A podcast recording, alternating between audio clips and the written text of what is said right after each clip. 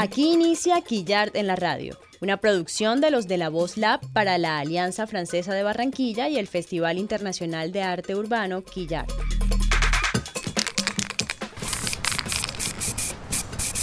Una serie que recoge la programación sonora de este evento desarrollado del 23 hasta el 30 de septiembre de 2020 en Barranquilla, Colombia.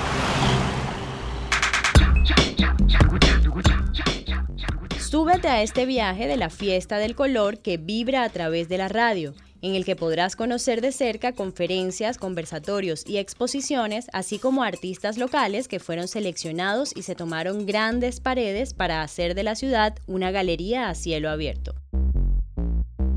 Les damos la bienvenida.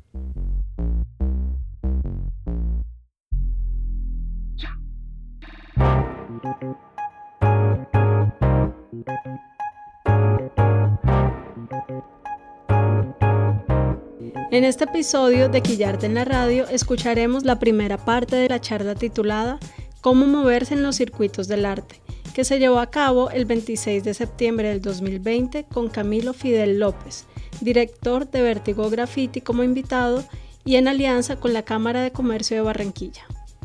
Camilo compartió con el público los puntos claves que deben tener presentes los y las artistas urbanas al momento de incursionar en el mercado internacional del arte y en espacios como galerías y ferias. Disfruten.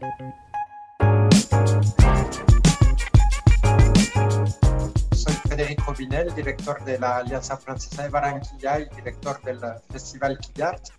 Quillart es un festival de arte urbano que se creó en 2015, creado por eh, la Alianza Francesa de Barranquilla y la Asociación Troy de Lyon, con un grafitista francés que se llama Carjuan y con el apoyo de la Fundación Lienzo Urbano.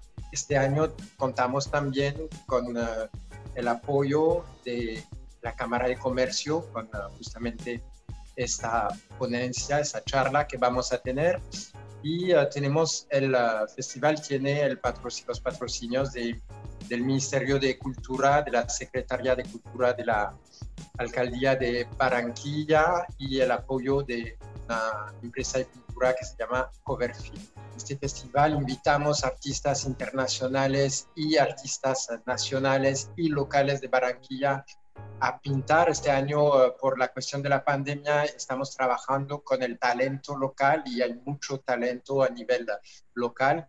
Pero en el festival no se trata solo de pintar paredes, también tenemos toda una parte académica donde justamente uh, tratamos de formar, de capacitar a esos uh, artistas para que puedan uh, vender su, su arte, que puedan moverse en el mercado del arte y es el tema que vamos a, que vamos a, tratar hoy, porque ya vemos que en Francia conocemos artistas, aquí en Barranquilla hemos invitado artistas como Opare, Opare que es un artista uh, urbano francés que tiene un éxito increíble, está vendiendo uh, uh, pinturas, cuadros a más de 20 mil euros, 30 mil euros, y entonces es posible, es posible en Francia, es posible en Estados Unidos, es posible. Y hay un potencial muy fuerte también aquí, aquí en Colombia y queremos justamente saber cómo lo pueden hacer esos artistas para, para poder ir adelante con, con su arte, uh, que sean reconocidos como artistas, pero también reconocidos desde un punto de, vista financiero. Entonces, quiero agradecer realmente a la Cámara de Comercio, ¿eh? Juan Manuel Quintero, que está con nosotros, y a, la Fundación Pintuco por hacer posible esa ponencia de Camilo Fidel López de Vertigo Graffiti. Él es abogado, uh, tiene más de 11 años trabajando con el arte urbano, es director de Distrito Graffiti. Espero que además con esa, modalidad virtual finalmente podemos alcanzar gente en Barranquilla, pero un público más allá de Barranquilla, como lo decía Marisela. Entonces, bienvenidos a todos. Espero que disfruten de esta ponencia y le voy a dejar la palabra a Marisela. Merci. Gracias, Frederic. Eh, bueno, entonces estamos en este evento que hace parte de la agenda académica y eventos alternos de la sexta edición del Festival Quillart. Como bien lo decía Frederick, está en alianza con la Cámara de Comercio de Barranquilla y escogimos esta temática porque también nuestro interés es que, em, digamos, apoyar el sistema creativo de la ciudad y que sigamos creciendo como una industria creativa y vamos a explorar de la mano de Camilo qué nos falta, qué tenemos, qué potenciales tenemos. Entonces, le voy a dar la palabra a Camilo para que él se presente, les cuente un poco quién es de, y de dónde viene su experiencia y, y que nos cuente sus palabras que tiene preparadas para hoy. Primero que todo, agradecer la invitación a la Alianza Francesa, Quillart, en este momento estoy en, en Riohacha, en La Guajira. Estamos haciendo un proyecto de creación colectiva de murales con unas casas de mujeres empoderadas. Ha sido un proceso muy, muy bonito, pero la base de Vertigo Graffiti es eh, y ha sido Bogotá.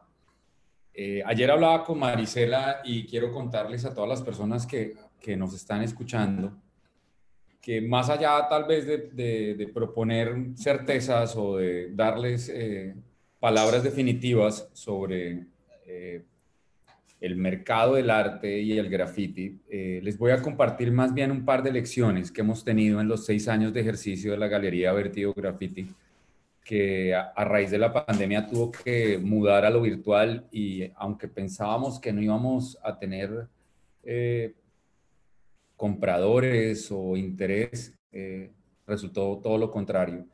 Entonces, bueno, si quieren arrancamos, yo les voy a compartir mi pantalla para que veamos una pequeña presentación y, todo sea más, más amable. Las preguntas creo que son al final. Eh, sí, las haremos al final, las pueden escribir en el chat y al final las haremos después de la charla. Mientras tanto, les recuerdo que si quieren pueden tomar captura de pantalla, alguna selfie y taguearnos en sus redes sociales. Aparecemos como arroba quillartfest con K en Instagram y pueden utilizar el numeral quillart6. Y bueno, para que también sepa la gente en que estamos en este plan mañanero, aprendiendo y compartiendo. También se los voy a anotar en el chat es muy importante, como les decía, que, que estas palabras las tomen como simplemente un inventario de lecciones que hemos tenido en los últimos seis años.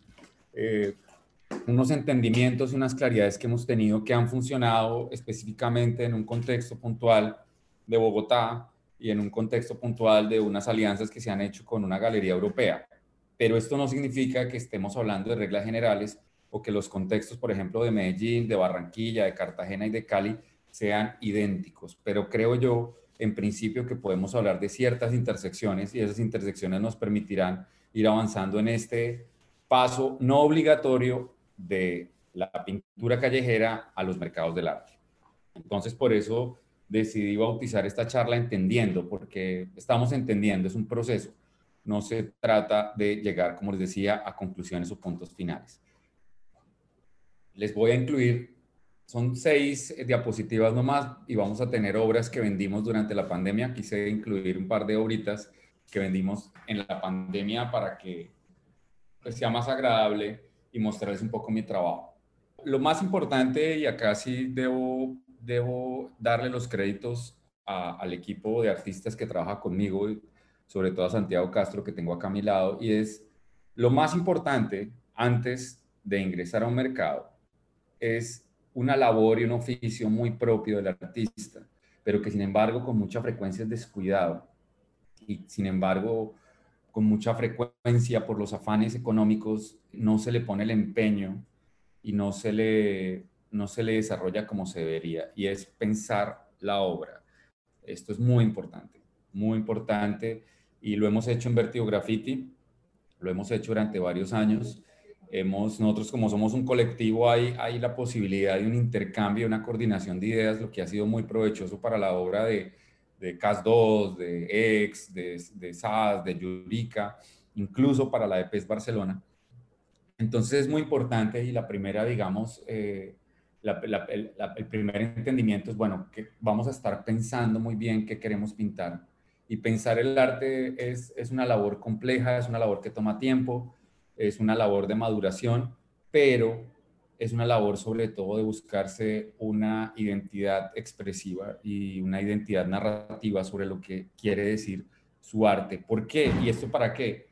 Porque esto es lo que nutre finalmente el producto artístico y que hace que, el galerista o la feria o el periodista que les va a cubrir la nota de su producto tenga materia prima y tenga que decir independientemente además de, ir creando como una especie de coherencia y, una, y unas vértebras del, proceso creativo, pues sí hay que pensar, sí hay que escribir y decir, bueno, ¿qué voy a pintar?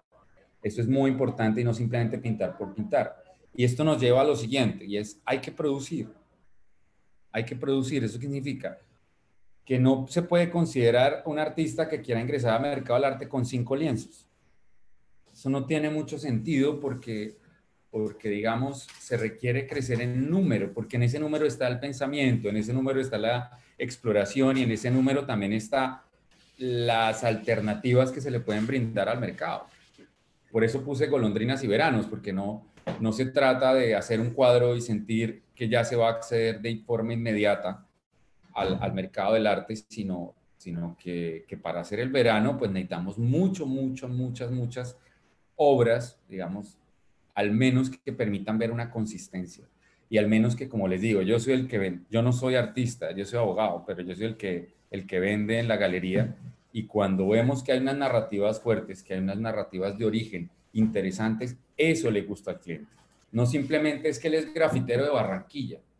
Eso es lo mínimo, esa es la base, es el punto de arranque de, de la obra, pero bueno, está reflexionando sobre qué, qué puntos ha tocado, hacia dónde se dirige, de qué se trata esta expresividad. Mire, también hay que explicar la obra muy bien y esto, o sea, yo he aprendido gracias al equipo durante 11 años qué significa un montón de expresiones sutiles que hay dentro de los cuadros y dentro de los muros callejeros. Entonces es muy importante que nos pongamos a producir y que podamos consignar en algún momento qué estamos produciendo y cuál es el resultado de nuestro pensamiento como artista. Ese sería el primero. Esta obra la vendimos eh, a una economista bogotana y es una obra hecha con, con spray del pez Barcelona que ustedes muy bien seguramente lo conocen porque ha estado en Quillar dos veces, Marisela, no sé si dos o tres veces, pero bueno, el pez es amigo de la casa barranquillera. Uno de los grandes problemas que he encontrado, de los obstáculos que he encontrado dentro del graffiti, y estoy hablando de la experiencia de Bogotá, pero estoy hablando de la experiencia de Distrito Graffiti en Bogotá, de Ciudad Mural en Cartagena, de lo que queríamos hacer en Pereira, de, de procesos que vamos a empezar a adelantar, bueno, eh, aparentemente en, en Cundinamarca, es que el artista tiende a ser muy sospechoso de la posibilidad de asociarse. Y eso es un error. Es un error porque eso implica condenarse a un aislamiento, condenarse a una soledad que no es beneficioso. El mercado del arte es un mercado muy estructurado, es un mercado que se mueve, no es un mercado de artistas necesariamente hablando, es un mercado de galerías, de ferias, de casas de subasta, de coleccionistas. Hay un montón de personajes y el artista tiene que aprender a desarrollar esa capacidad asociativa. Y el problema fundamental de, de esa incapacidad, por decirlo así, asociativa tiene que ver con una sospecha recurrente a que va a haber algún tipo de, eh, agenda oscura del galerista o del, o, del, director o la directora de la feria eh, o incluso el coleccionista. Entonces es muy importante que nos empecemos a asociar mejor y la mejor forma, y lo digo por la experiencia en Vertigo Graffiti, en que hemos logrado esa asociación es teniendo las reglas claras independientemente de que ustedes sean artistas o grafiteros o gestores, es muy importante la claridad en los términos de negociación para evitar después conflictos a futuro. ¿Qué significa? Pues contratos. Eso significa porcentajes claros, eso significa riesgos claros. ¿Qué pasa si la obra se daña? ¿Qué pasa si la obra no tiene las condiciones técnicas que se ofrecieron originalmente al comprador? Definir todas estas situaciones. Y eso no es complicado. Tampoco quiero que piensen que se trata de una labor en la cual van a tener que contratar a alguien experto. Se trata más bien de, dar una idea de, de claridad, de asociación, de madurez y de compartir un negocio. La pregunta es, ¿quieren ganarse el 100% de dos cuadros o quieren ganarse el 70% de 20? Y la matemática pues es, es, obvia, ¿no? Entonces, sospechar menos. Yo sí les recomiendo, hay, personas muy valiosas hoy en día circundando el mundo del graffiti. Hoy en día las universidades, y eso hablamos con Maricela ayer, están eh, repletas de programas de gestión cultural. Y por supuesto la gestión cultural incluye la práctica del arte público y son personas que están dispuestas a asociarse. Entonces el artista tiene que dar ese paso, perder ese temor, romper ese prejuicio y buscar cómo a través de esas alianzas claras pueden facilitar su acceso al mercado. Si es que lo quiere, esto no es obligatorio. Esta obra es de Ricardo Vázquez, también conocido como Yurica. Creo que Yurica también ha estado en el Quillart. Lo he visto pintando en Barranquilla, pero creo, no, no estoy seguro.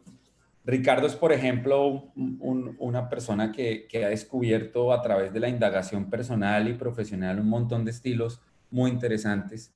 Él parte de, una influencia muy fuerte y, digamos, una, una afición muy fuerte por la cumbia.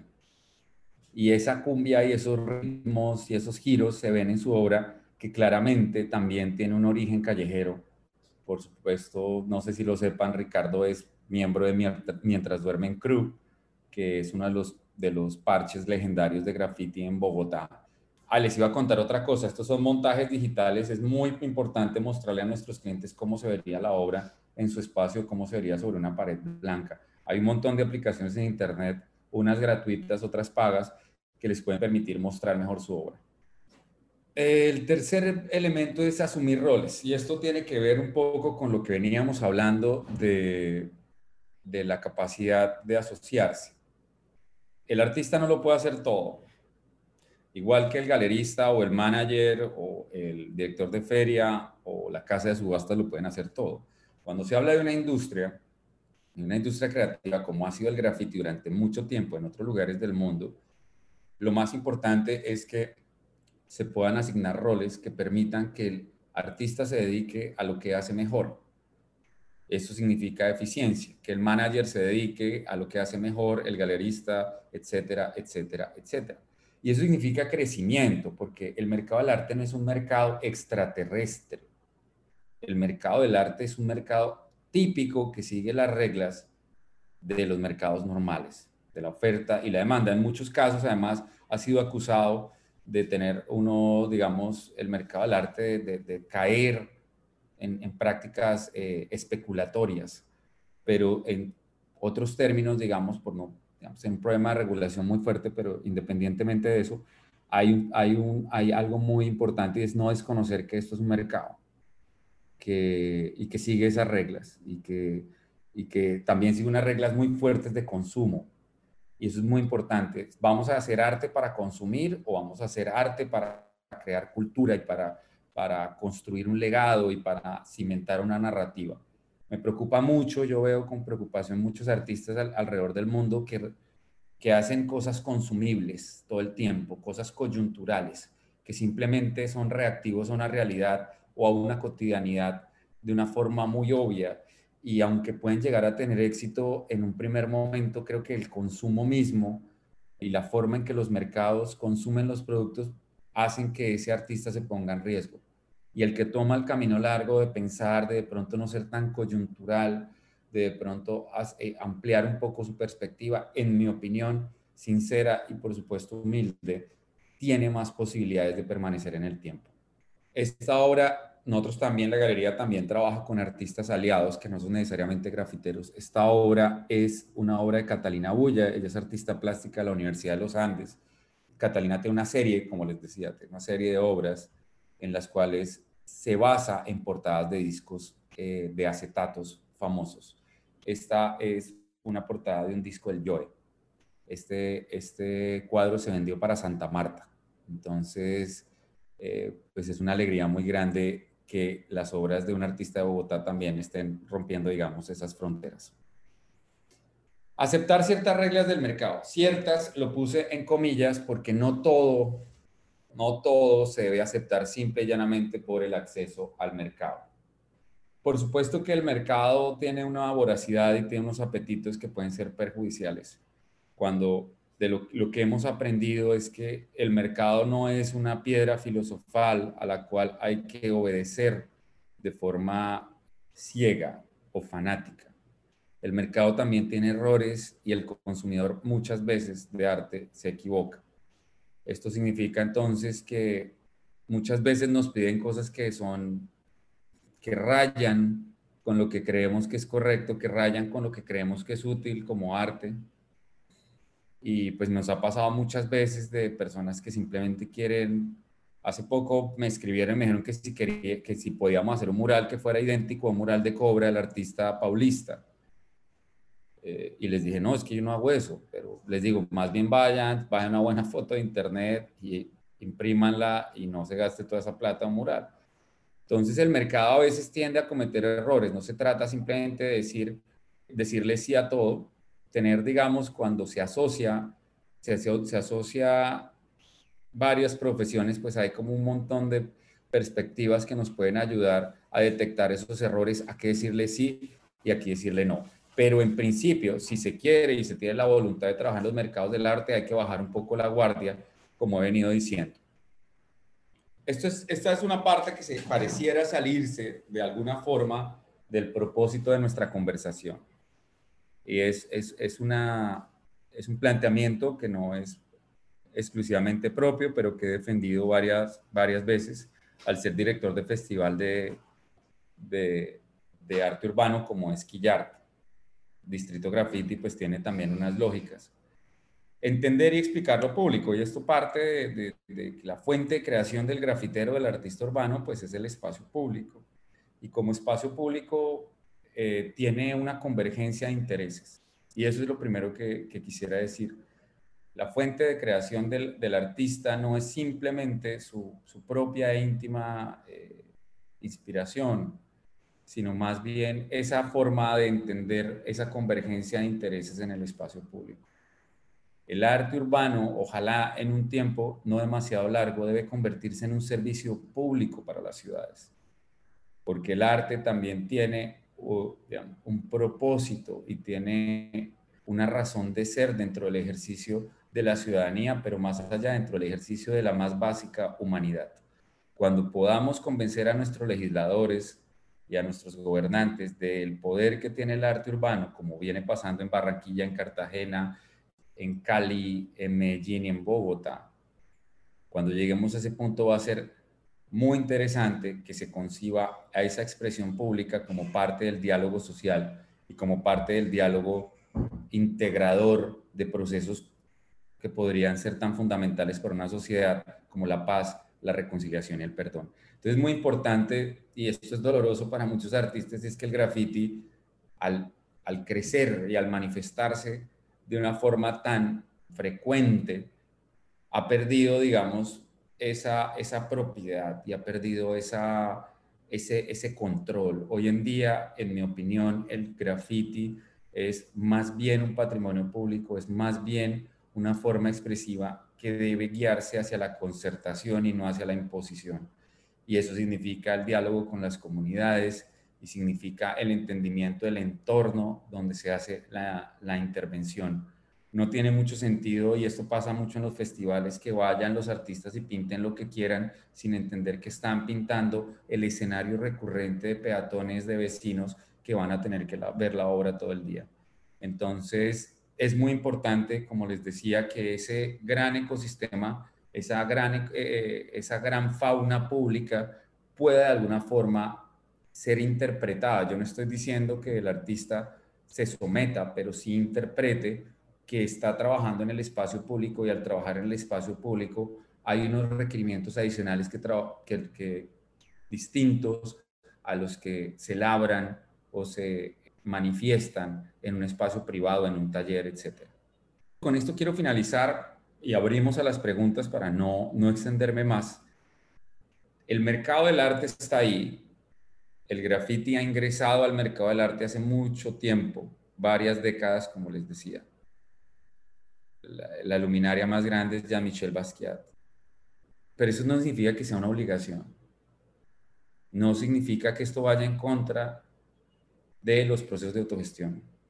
No significa que vaya del, que esto impida que existan procesos y fenómenos espontáneos. El hecho de que el artista transite hacia la galería, la feria, a la subasta, no significa que vaya a perder su aura y su forma espontánea de intervenir la ciudad, que es importantísima. Lo que, lo que muchos descuidados llaman vandalismo, pues es importantísimo para el ecosistema mural y por supuesto para la oferta dentro de los mercados artísticos que surja de productos o de artistas grafiteros.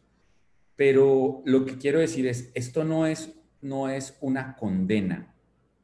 No todo debe girar hacia el mercado necesariamente. Vertigo Graffiti lo ha hecho. Varios artistas lo han hecho. Ustedes pueden ver que muchos artistas con discursos eh, muy beligerantes, muy importantes, como DJ Lu eh, de Bogotá, está empezando a, digamos, a, mirar a su alrededor para ver cómo trabaja el merchandising. DJ Lu pues ya tiene mucha experiencia en galerías, pero hoy en día está tratando de pensar productos que le pueden llegar a ser útiles en estos momentos tan complicados. Esta obra que, que vemos es la obra de Santiago Castro, que es conocido como CAS 2. Es una obra, parte de una serie que se llama Fronteras. Hemos vendido tal vez unas cinco o seis copias eh, o no copias, sino más bien cinco ejemplares de esta serie, es pintura sobre metal y la medida es un metro por un metro y son paisajes, paisajes que se, que se rompen, digamos, en su claridad y en, en, su, en sus formas figurativas a través, a través de un ejercicio de pintura. Por supuesto, perder la independencia tiene un precio, que cuando se participa de mercados y se hacen asociaciones, eso tiene un precio, pero no hacerlas también tiene un precio. Y yo le recomiendo a todos los artistas que están, que están en, en, esta charla que simple y llanamente hagan un análisis de qué precio quieren pagar. El precio de perder la independencia o el precio de mantener la independencia. No significa que perder la independencia los lleve a un lugar de sometimiento absoluto. Si los lleva a ese lugar es el camino equivocado. Pero seguramente si ustedes empiezan a trabajar con managers, abogados, galeristas, subastas, ferias, van a tener gente hablando sobre lo que ustedes deben hacer. Y eso puede incomodar y eso puede molestar, pero a la vez también puede ayudarlos a ver con mucha más claridad desde otras perspectivas. Ahora bien, si la persona quiere pagar un precio por mantener la independencia, digamos, de mi experiencia sé que es bastante complicado, bastante complicado vivir marginado de los mercados, de los escenarios del arte. Entonces, esas fueron mis palabras. No sé si eh, Marisela tenga alguna pregunta de lo que hablamos ayer. No sé si quieras complementar algo. Bueno, gracias. Y sí, podemos, mientras le damos chance aquí, ya estamos recibiendo algunas preguntas, mientras recibimos más, podemos hacer algunos comentarios a partir de la preparación que hicimos para la charla de hoy. Y bueno, tú comentabas sobre que hay algunas cosas que nos hacen falta, ¿cierto? Y también Oscar de la Cámara de Comercio te preguntaba qué podían hacer las instituciones en pro del desarrollo de eh, puntualmente en el arte urbano o si quieres hablar en general del sistema de arte en la ciudad, en una ciudad de pronto que tú has tenido la experiencia de, de Bogotá y, y Medellín. ¿Cuál es la importancia de lo público dentro o del sector público en el desarrollo del mercado o en la contextualización de un mercado de arte urbano. Marisela, mira, Bogotá tenía una experiencia muy, muy interesante. Bogotá desde hace al menos, al menos 10 años, ha empezado a poner en marcha un sistema de regulación que protege la integridad del artista. Eso es lo más importante. Segundo, que reconoce al graffiti como una práctica cultural. Y tercero, crea un ambiente propicio para la intervención del sector privado. Esto ha hecho que Bogotá crezca inmensamente en términos de mercado, podríamos llamarlo el graffiti. Hoy en día existe un mercado público de graffiti y hay unas expectativas económicas de miles de personas. Bogotá en los últimos cuatro años, y esta cifra me la dieron hace dos días, gastó 13 mil millones de pesos en arte urbano y graffiti. Se ha entendido que esto nos ayuda a patrimonializar, se ha entendido que es una forma de diálogo con las juventudes, se ha entendido que es una forma de desarrollar una ciudad, como hicimos con Distrito Graffiti, que hoy en día tenemos una estación de Transmilenio que se llama Distrito Graffiti. Es una de las grandes victorias que tenemos dentro del festival. Entonces es muy importante que el sector privado, no solamente el sector público, perdón, regule, sino también es muy importante que el sector público financie. Que claro, esa palabra. Que, que, em, que empuje, que empuje, porque los, el, sector privado tiene, tiene miedo un poco, tiene miedo de, a veces de invertir, aunque cada vez es más fácil, cada vez la gente tiene más apetitos, etcétera, etcétera, sobre el arte urbano. Pero qué importante que nuestras ciudades inviertan, financien.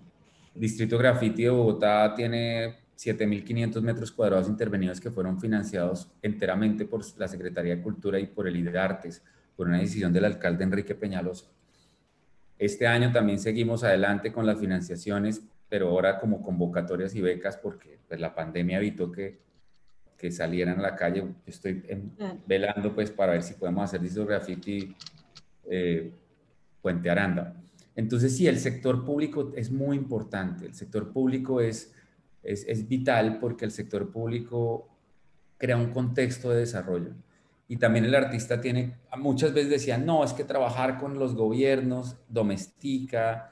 Miren, de los, yo he sido director de cinco festivales. En, uno lo hicimos con Home Center, cuatro con la Alcaldía de Bogotá. Ni el privado ni el público nos pusieron una limitación expresiva. Nos dijeron, pintan esto, pintan aquello. las personas que han participado en Distrito Graffiti, yo les doy un marco muy grande, como una temática muy grande, que se puede explorar desde muchos ángulos Bogotá pasado, presente y futuro fue una de ellas para que vean la inmensidad de temas. Hemos trabajado, miren que además se pueden hacer cosas muy interesantes. En Distrito Graffiti hemos trabajado la equidad de género. Entonces hemos tratado de incluir más artistas mujeres de las que regularmente se incluyen en los festivales. Tuvimos una proporción de 60 hombres, 40, 60% hombres, 40% mujeres. En el penúltimo y en el último como 45-55. Entonces para que vean que para el sector público también es un gran negocio el graffiti. Esto es, esto es también para los gestores que golpean las puertas.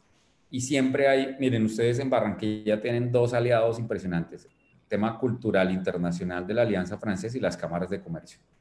Eso es, un, eso es una puerta de entrada al sector público, pero sobre todo también es una puerta de justificación y una carta de recomendación cuando van a hablar sobre proyectos nuevos. A mí me han dicho, yo ahora voy para Barranquilla porque eh, quiero ser, eh, de, ida para Cartagena, estoy en Ribacha, quiero ser testigo del milagro barranquillero. Yo soy, como buen cachaco, soy bien escéptico.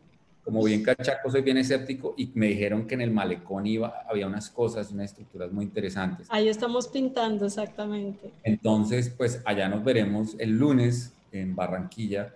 Pero sí, el sector público, y miren, no es, yo entiendo que Bogotá Bogotá está en deuda con muchas cosas en el país, pero me pongo la mano en el corazón y les digo que en temas de graffiti Bogotá lo hizo muy bien, excepcionalmente bien, y eso fue porque se unieron después del homicidio de Diego Felipe Becerra, se unió el sector privado, el sector público, el sector artístico, el sector comunitario, y se sentaron a una mesa que se llamó la Mesa Distrital de Graffiti, que ha sido replicada en distintas ciudades, y de ahí salió una regulación que cambió la historia. Yo, quisiera decirles que no fue una tragedia humana como la de Diego Felipe, un abuso de autoridad como lo que sucedió con eh, Diego Felipe, lo que causó el gran cambio, pero es innegable que posiblemente su muerte fue desafortunadamente protagonista del cambio de visión que tuvo Bogotá. Yo he podido hablar en Pereira, yo he podido hablar en Medellín, yo he podido hablar en Cartagena y me he dado cuenta que que hemos roto esa idea fanática de las regiones en el graffiti. Entonces allá nos unimos y pensamos más. Yo le, yo le, dije, le dije a Marisela que yo siempre aprovecho las conferencias para, para, para lanzar mis ilusiones y mi ilusión es crear un circuito nacional graffiti. No tiene sentido que Quillart esté, y se los digo acá a los señores de Quillart, Frederic, no tiene sentido que estemos desconectados con Distrito Graffiti, que Quillar esté desconectado de los pros en Medellín y en los pros en Cali. Si nos unimos, vamos a hacer más y, y vamos a traer gente más poderosa y vamos a aprovechar la plata de una mejor forma. Bueno, aquí ya tenemos algunas preguntas, entonces también te las voy a ir haciendo. Vamos a empezar con la primera que tengo acá. Dice, y vamos a ver aquí rastreo quién la hizo.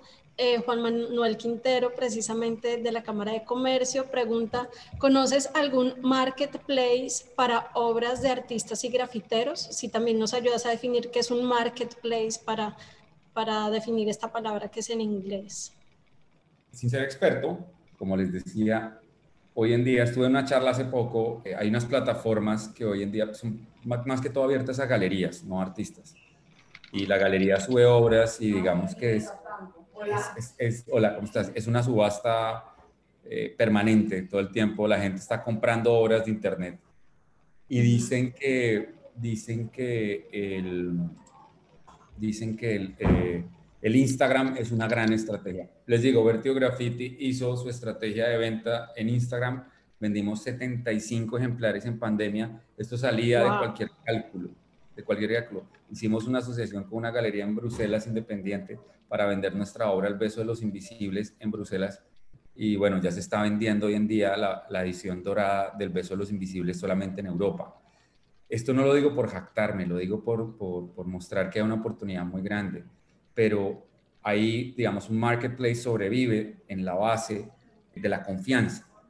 Hay que generar confianza y yo le, yo, nosotros hicimos una arquitectura de confianza. ¿Qué significa una arquitectura de confianza? Una página web muy seria donde mostramos la cara, donde decimos quiénes somos, donde decimos dónde está nuestro domicilio, donde ponemos una cuenta de PayPal, donde nos mostramos robustos, ¿no? Porque las obras, nosotros vendimos, vendimos en la pandemia obras que fueron desde los 500 mil pesos a los 7 millones de pesos. Estas transacciones, digamos, merecen, merecen que uno le apueste un poco a la tranquilidad del cliente. Y el cliente le gusta ver página web, le gusta ver unas redes sociales activas, eh, nosotros hemos llegado todavía como galería, porque estamos creciendo y aprendiendo, a esos grandes foros virtuales, Arti creo que se llama, que hoy en día muchos artistas, de hecho artistas colombianos están vendiendo, ya sé que Guache está, sé que Stingfish está.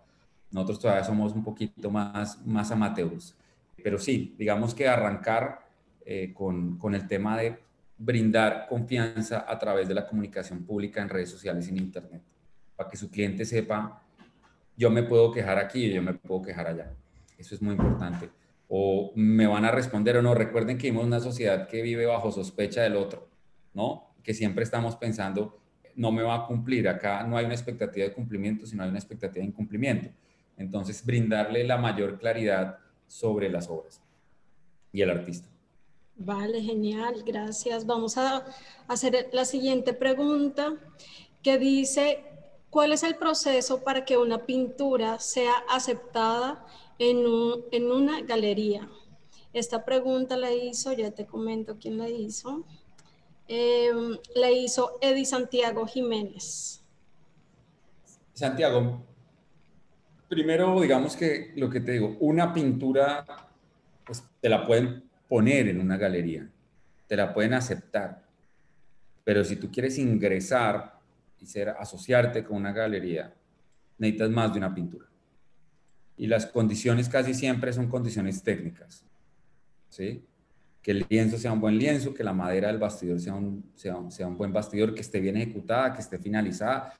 Miren, yo llevo mucho tiempo en esto, he visto muchas obras de artistas graffiti mal finalizadas.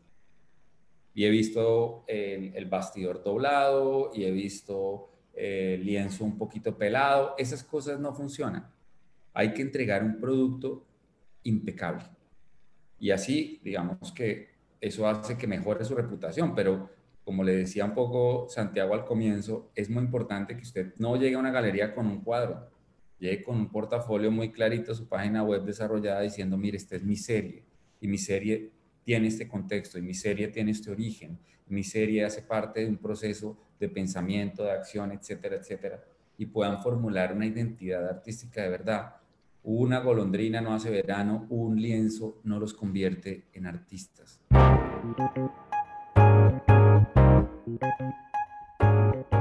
Hasta aquí la primera parte de la charla titulada Cómo moverse en los circuitos del arte, un capítulo del podcast Quillarte en la radio. Agradecemos que nos hayan escuchado.